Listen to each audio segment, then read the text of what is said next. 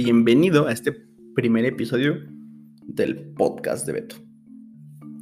Este episodio se da en un inicio de año, así que comenzamos con esto de tener metas, plantear nuestros propósitos y planear, ¿no? Desde un mes, a largo plazo, corto, mediano. Lo cual está bien, es bonito cuando empezamos a decir, hoy voy a hacer esto, voy a hacer esto. Y nos emocionamos. Y la verdad que es bonito cuando llegas al final del año y dices, logré esto, esto, bueno, me faltó esto para X meta. Pero darte cuenta que si seguiste un poquito tu plan, la verdad que, que es bonito. Así que justo teniendo esta temática y eso tan fresco, te quiero contar algunas formas de organizarte para cómo lograr tus metas en el día, cómo lograr tus metas a la semana y a largo plazo. La verdad creo que funciona realmente para todo quiero contarte de un post que me, me, encontré de un autor que se llama Down Babier. La verdad, discúlpenme si, lo digo mal, tiene un apellido un poco complejo. Y habla sobre los días temáticos. ¿Y esto de dónde nace? Cuenta que es una estrategia que usó Steve Jobs y también Jack Dorsey, el CEO y cofundador de Twitter. ¿Y esto de qué se trata? ¿Qué? Básicamente es un día temático es un día que se lo dedicas a un solo tema. Igual suena muy redundante, pero hablemos un poquito de sus ventajas. Y es que hoy en día tenemos el multitasking, en donde queremos, bueno, resuelvo este pendiente y en lo que estoy comiendo resuelvo este pendiente. Y bueno, antes de irme a dormir, ah, me falta este pendiente, ahora te lo resuelvo. Entonces, navegamos entre, entre pendientes, a veces no priorizamos y, después es como, ah, bueno, pero hoy quería hacer esto y no lo hice. Entonces, creo que los días temáticos sí ayudan y se ven como opción para realmente avanzar más rápido y centrarse. ¿Y por qué? Porque te concentras en un área determinada donde tu cabeza toda día va a estar conectada con las ideas de esta área. Así que puedes concentrar toda tu energía y todo en, esta área. Y pues pongamos un ejemplo. Eh, Jack Dorsey comparte su agenda y dice que los lunes se lo dedica a gestión y funcionamiento de la empresa, los martes al producto, los miércoles a marketing, comunicaciones y crecimiento, los jueves a desarrolladores y asociaciones, viernes a la cultura de la empresa y las contrataciones. Esto quiere decir que el lunes no va a contestar nada sobre cultura de empresa y contratación. Y así. El viernes no nada, no contesta nada sobre miércoles. Sobre lo, que, sobre lo que es el miércoles, que es marketing y comunicaciones. Lo cual me parece algo muy interesante porque a veces decimos, bueno, le doy dos horas a esto y tres horas a lo mejor a producto, cuatro a gestión. Entonces queremos como ir nivelando y realmente que no se logra. Porque bueno, a lo mejor se extiende más una junta y ahí vamos apretados y, nuestra cabeza tiene que estar cambiando de switch, ¿no? Como, bueno, ahora vengo de, no sé, de producto y entro a la cultura. Bueno, cambio. Y yo creo que es más fácil por días. Realmente que es algo que voy a poner bastante en práctica en este, en este año. Probablemente en el primer trimestre, tratar de llevarlo por días. Creo que la única desventaja que le veo es al momento de, de ser estudiante, pues llevas materias que se combinan, ¿no? O sea, un día puedes llevar física y literatura, así que no puedes concentrar como toda tu cabeza solo en una cosa. O al menos todavía no encuentro cómo lo haría. Pero creo que si estás con el trabajo y puedes empezar a dividir tus tareas por días, eh, yo creo que sí podría ser un, un gran push en tu productividad. Y si lo intentas, cuéntame. Yo lo voy a intentar. Me comprometo a intentarlo el primer trimestre del año y ver cómo me funciona, a ver si soy más productivo. Sobre todo, si puedo entrar en un estado de concentración profunda que me lleve a avanzar más rápido. Y más que más rápido, con mayor concentración creo que pues, vas avanzando mejor, vas fluyendo, entras en el flow. Así que lo probaré, la verdad que suena muy, muy interesante. Y creo que de ahí ya se vienen más formas de cómo, cómo lograr tus metas. Por ejemplo, ya que tenemos divididos qué vamos a hacer cada día, ya sea que quieras hacer días temáticos o una agenda, a veces decimos como, Ay, hoy son un buen de cosas y no sé si voy a terminar. Así que escuchando el podcast creativo me di cuenta que mencionan una técnica que dije es muy sencilla, pero como es visual, creo que te puede ayudar mucho. ¿Y de qué hablan? Básicamente, en México hay lo que se llaman los caballitos, que es donde se sirve como el tequila o el mezcal. Y le caben monedas de un peso. Entonces, tú pones, por ejemplo, si tienes 10 tareas, pones 10 monedas de un peso al lado del caballito. Y conforme vayas terminando las tareas, vas poniendo una moneda dentro del caballito hasta que lo ves medio lleno. Lo cual me llamó la atención porque yo hago algo similar, pero lo que yo hago es anotarlas en un papel, pongo pequeñas como listas y cuando las termino las tacho. Creo que es algo muy similar porque te deja ver de manera física como lo que ya vas terminando y hasta cierto punto personalmente me da cierta satisfacción de terminé. Así que es una forma interesante. Que para que no lo sientas tan agotador, busques una manera de verlo y representarlo físicamente. O sea, ya sea con tapitas de refresco, haciendo una montañita, con líneas, tachando cosas en una lista, amontonando plumas, no sé. Pero algo que te sirva de manera física para ver tu progreso en el día y probablemente tu progreso mes a mes con ciertas metas. Creo que representarlo de manera física a algunas personas les puede resultar mejor porque pues digamos que es un indicador físico de que lo estás cumpliendo. Y tocando ese tema de las, un poquito de las aplicaciones y de lo físico, creo que está el otro camino en el que si no te gusta nada lo físico, dices, no, porque me quita tiempo o eso. Creo que hay varias aplicaciones que han destacado a lo largo de los años y sobre todo en este, que está, bueno, en el, que pasó, donde se dio el trabajo remoto y te tenías que organizar. Pues básicamente eras tú trabajando en tu casa y organizándote. Y creo que varias destacables, una es Notion, otra es Google Keep y otra es Trello. Para mí esas son tres que yo he usado constantemente y que me resultan muy muy buenas. Notion es una aplicación todo en uno, es una aplicación magníficamente asombrosa para mí. Tiene listas, puedes crear sistemas con un poquito de base de datos, nada complejo, todo súper sencillo, simplemente es una base y puedes ir poniendo todo, o sea, todo es por medio de clics, la verdad. Y es muy sencilla de usar y te permite llevar un seguimiento de todo. Combinar textos con con tus sistemas, poner imágenes, links. La verdad que personalmente me parece una joya y cada día crece más, crece más la comunidad y se regalan plantillas, por ejemplo, para planear tus viajes, para planear tu ahorro. Realmente que creo es una joya que vale la pena que se pruebe. Y pues puedes crear una cuenta gratis. Lo único que no te permite es subir muchas imágenes, pero todo lo demás sin problema. Creo que de ahí, una que me ha funcionado mucho para llevar mi control de actividades del día a día es Google Keep, porque básicamente es una aplicación de Google para que lleves tus notitas del día a día. Entonces, lo que yo hago es, siempre me funciona escribir, escribo como qué es lo que quiero hacer en el día y de ahí lo paso a mi, a mi Keep de Google. Y ya con eso, pues pongo como una to-do list y voy tachando qué es lo que ya hice. Así, pues ya voy viendo qué hice, qué no hice. O sea, si de, repente pierdo el cuaderno, no lo tengo a la mano, pues ya lo llevo en, en internet, ya lo tengo ahí, el, progreso. Y de ahí creo que Trello es la que la complementa. Porque en Trello a veces planeo la semana o planeo el mes, ya pongo como todo lo que quiero hacer y lo voy, por ejemplo, ¿no? Quiero ver tres cursos en un mes o cuatro cursos. Entonces ya cuando me, cuando me siento a organizar mi semana, digo, ok, esta semana toca este curso, así que lo jalo, ¿no? Como Trello funciona por tableros, donde tienes tarjetitas. Entonces, por ejemplo, puedes tener el tablero o la columna del mes y la columna de la semana y la columna del día.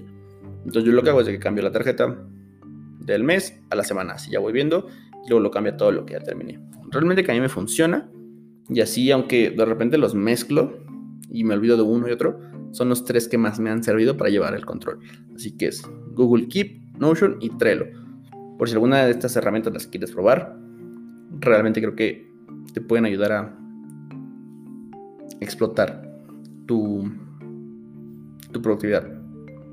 Y más allá de eso todavía, Notion creo que se combina mucho con un concepto o con una teoría que se llama el bullet, un método que se llama el bullet journal. Este yo lo, este, hay un libro de hecho sobre este método, lo leí el año pasado a principios y realmente que es interesante porque a mí me pasa que cuando yo estudio a veces me gusta separar mis cuadernos, ¿no? Supongamos que estoy esto, como te enseñan en la escuela, el cuaderno de historia, el de matemáticas, el español. Entonces así yo lo separo. Si estoy estudiando un poquito de código, pues como el cuaderno de desarrollo. Y luego el cuaderno de marketing. Y lo que sea que esté aprendiendo. Pero a veces me pasa que digo, ah, mira, vi este post genial, voy a hacer una nota. Y digo, ay, pero no traigo el cuaderno de la materia. Y la verdad que eso siempre me pasaba hasta que terminé agarrando un cuaderno para todo. Pero el problema fue que me perdí porque ya no sabía dónde estaba, si me quería regresar a repasar, perdía, el, pues perdía como el hilo de dónde estaban mis ideas y pues empecé como a perder esta continuidad. Lo cual, pues estuvo más que triste, me hizo perder el orden de mis apuntes. Y el Bullet Journal plantea una estrategia que la verdad dije me sirvió a mí un montón. Y es que parte de la base es que tienes que tener un cuaderno, el que sea, y numeres todas las hojas. Y al principio le pongas un índice. ¿Y esto por qué? Básicamente porque así tienes tu índice y puedes poner. Mm, de la hoja 3 a la hoja 5 está toda mi planeación del mes de enero. Y de la hoja 6 a la hoja 10 tengo todos mis apuntes sobre cómo crear un podcast. Y, y así, o sea, lo vas ordenando. Entonces, sí, la verdad que ese simple hecho de tener un índice, algo tan sencillo, no se me había ocurrido, no lo había hecho. Y cuando lo leí, lo implementé, dije, wow, tengo un orden muchísimo mejor, porque antes ponía post-its o trataba de poner separadores, y no, mi cuaderno terminó hecho un desastre y hoy en día tengo más constancia cuando, cuando estudio ciertas cosas, porque digo, ah, mira, así ya lo tengo. Porque otra cosa que intenté fue como partir el cuaderno. Ok, voy a hacer el mismo cuaderno, pero dejo 20 hojas para desarrollo, 20 hojas para cómo hacer un podcast, 20 hojas para esto.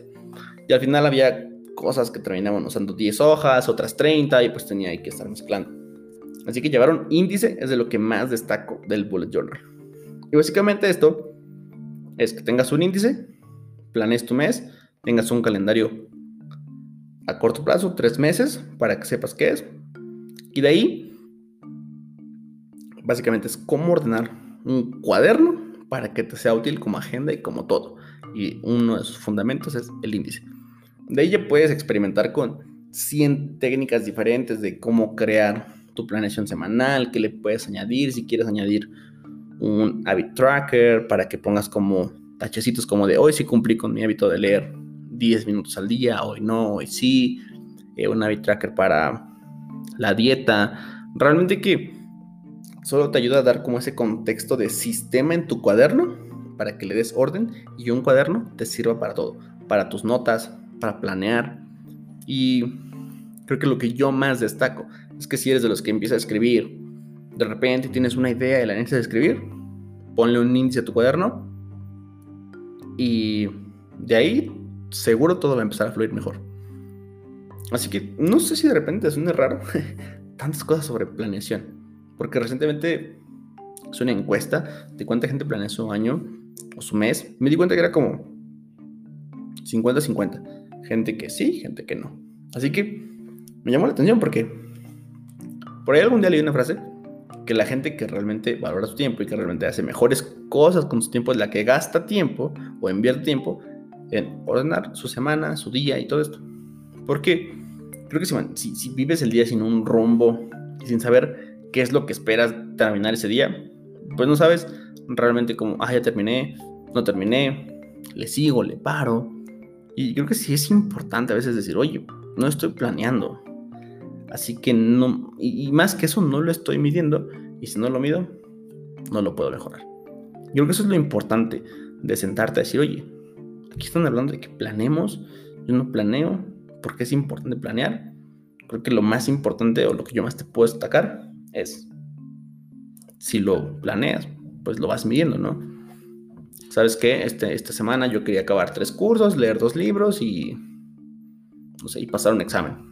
¿Sabes qué? De esos 5 o 10 propósitos logré 7.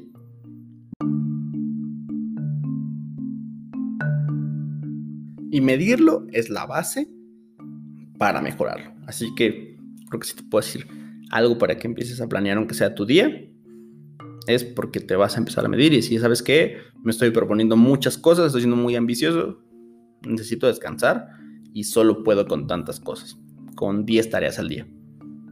Y así vas a ir mejorando hasta tu, de tu descanso, de cómo te organizas, o de dividir una tarea grande en tareas más chiquitas. O sea, vas a ir viendo cómo optimizar eh, esa organización. Y creo que ya, de, de, lo último que te quiero hablar sobre tu planeación y todo esto, es que siempre contemples que pueden haber cisnes negros. El año pasado, el 2020, fue un año que creo que a todos nos dejó con cisnes negros.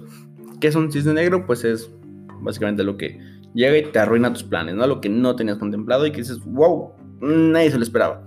Y el 2020 estuvo lleno de sucesos que nadie se esperaba. Mm, solo que el Cruz Azul perdiera en la final o semifinal, eso todos se lo esperaban. Pero de ahí en fuera, todo lo demás fue inesperado para la gente. Así que siempre contémplalos porque yo creo que lo más importante es darte un tiempo de holgura, ¿no? Como, oye, mira, voy a planear esto, voy a planear ver un curso, eh, leer un libro, pero ¿sabes qué? Me dejo media hora de holgura, una hora de holgura, por si una junta se me larga, por si me apasiono con el libro, o, o practico, o quiero practicar algo en el curso, entonces un poquito de holgura y...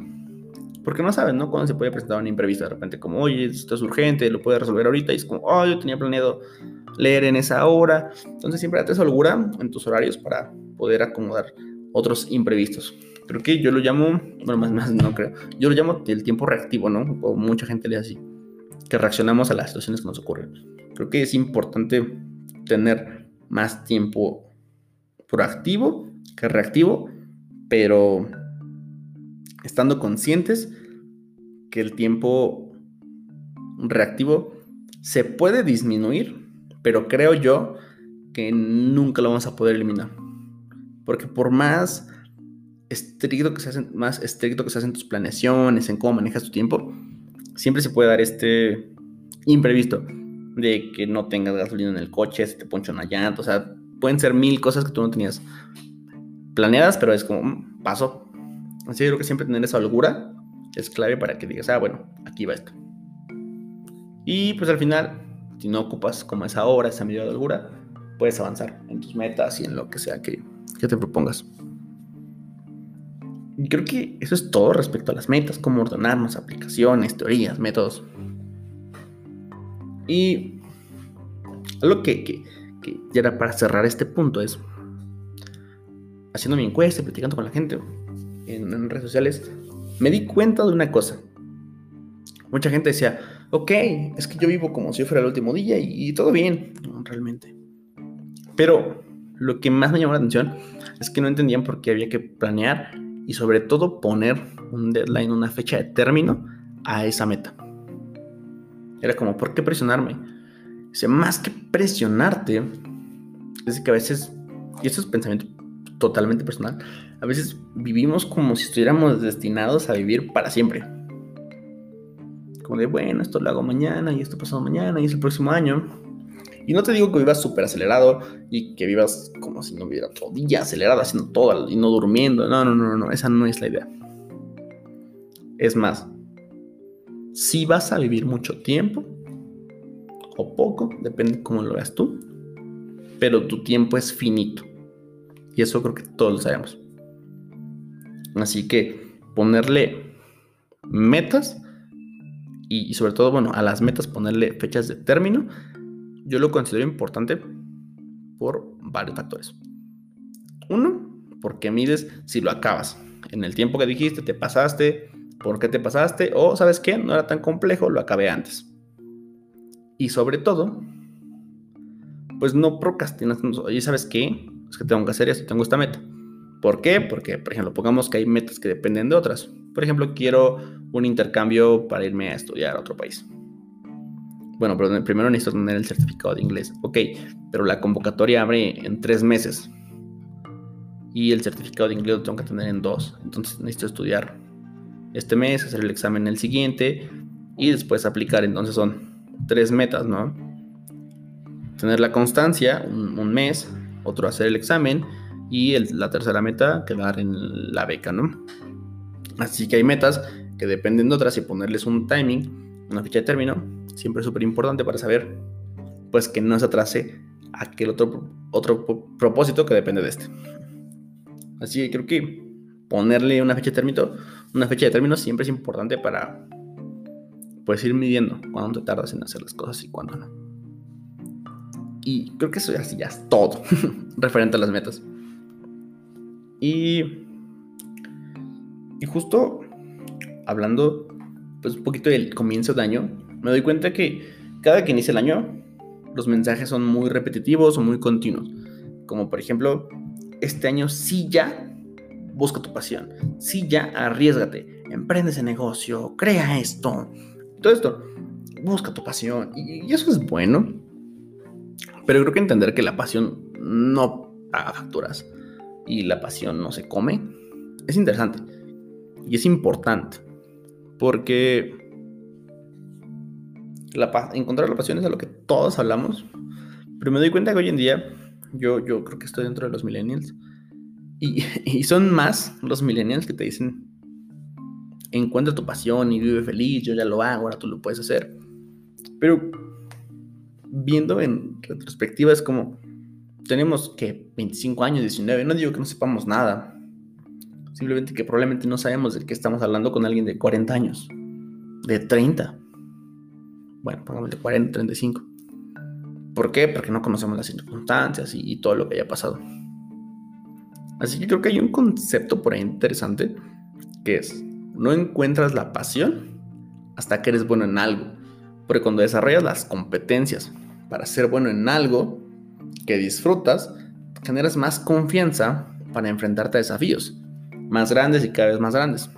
Y lo continúas haciendo y continúa creciendo tu habilidad en hacer eso. Así que es ahí donde se encuentra la pasión, en repetir ese proceso de algo que te genera esa felicidad de, oye, ¿sabes qué? Soy bueno en esto, me gusta hacerlo y poco a poco te vas desenvolviendo mejor. Porque hay cosas, bueno, básicamente vas así, ¿no? A veces es difícil encontrar la pasión, por ejemplo, si quieres aprender a patinar, crees que esa es tu pasión, pero las 10 primeras veces que lo intentas te caíste. Probablemente eso te debilite. Y si realmente es tu pasión y si lo sientes desde el corazón, lo vas a seguir haciendo. Pero si eso no es así, probablemente en la séptima caída ya te estés cuestionando como, bueno, quizá no soy para esto. Así que creo que eso es importante. Y sobre todo esto, hay tantos libros de cómo lograr esto, cómo encontrar tu felicidad, pero creo que leer toda la autoayuda que quieras, y no digo que la autoayuda sea mala, no, no, pero simplemente leer no significa nada. Creo que probar e iterar con esas técnicas para ver quién realmente dice la verdad, quién no te dice la verdad, eh, incluso aceptar malos consejos, aceptar escuchar todo, y e ir iterando las ideas, ir probando ciertos métodos, te sirve para ir viendo quién te está hablando con la verdad e ir encontrando un poco a poco tu camino. Así que creo que encontrar la pasión es un camino difícil, es un camino duro. Y hay gente que a veces logra su sueño y solo dice como, bueno, pues es así como se ve. O, no, es así como lo ven, todos lo ven. Pero yo creo que hasta, hasta si tú no lo experimentas, no te vas a dar cuenta cómo realmente es. Así que yo creo que si quieres encontrar tu pasión, mide el riesgo, mide, no sé, si quieres dejar un empleo y emprender, mide cuánto tiempo puedes estar sin un empleo y sin cero, con cero ingresos, mide el riesgo, mide, o sea, y ponte metas, ¿no? Ok, solo lo, voy a intentar seis meses y no pega, bueno, ni modo. Y, mide, los riesgos. Y no digo porque sea peligroso, porque no lo hagas. Simplemente para que digas, ok, me voy a lanzar, sé que conlleva esto, pero lo voy a hacer. Y creo que eso es todo lo que mi cabeza aprendió recientemente. Así que nos vemos en el siguiente episodio. Espero que te haya gustado, que te haya nutrido un poco más. Y todos los artículos, todo lo que vaya leyendo, que, me, inspire a hablar de algún tema en especial. Lo voy a estar dejando en, en Medium o Medium, en un post que se llama igual que el episodio. Entonces puedes entrar a medium.com y buscar literalmente el título del podcast. Y así se va a llamar el post. Y vas a encontrar hasta la referencia de una imagen del caballito, eh, post que yo dije, ah, mira, este me, este me inspiró a hablar de la pasión, este, este de las culturas. El post que te mencioné de los días temáticos, ahí te lo pongo, para que también tú lo puedas leer y tener tu propia opinión y contarme qué es lo que pensaste. Generar esa conversación es lo importante. Recuerda que me puedes encontrar en Twitter, Instagram, en Instagram como Humberto MLL, en Twitter como Humbert MLL. Y seguro que te voy a responder. Así que nos vemos en un próximo episodio.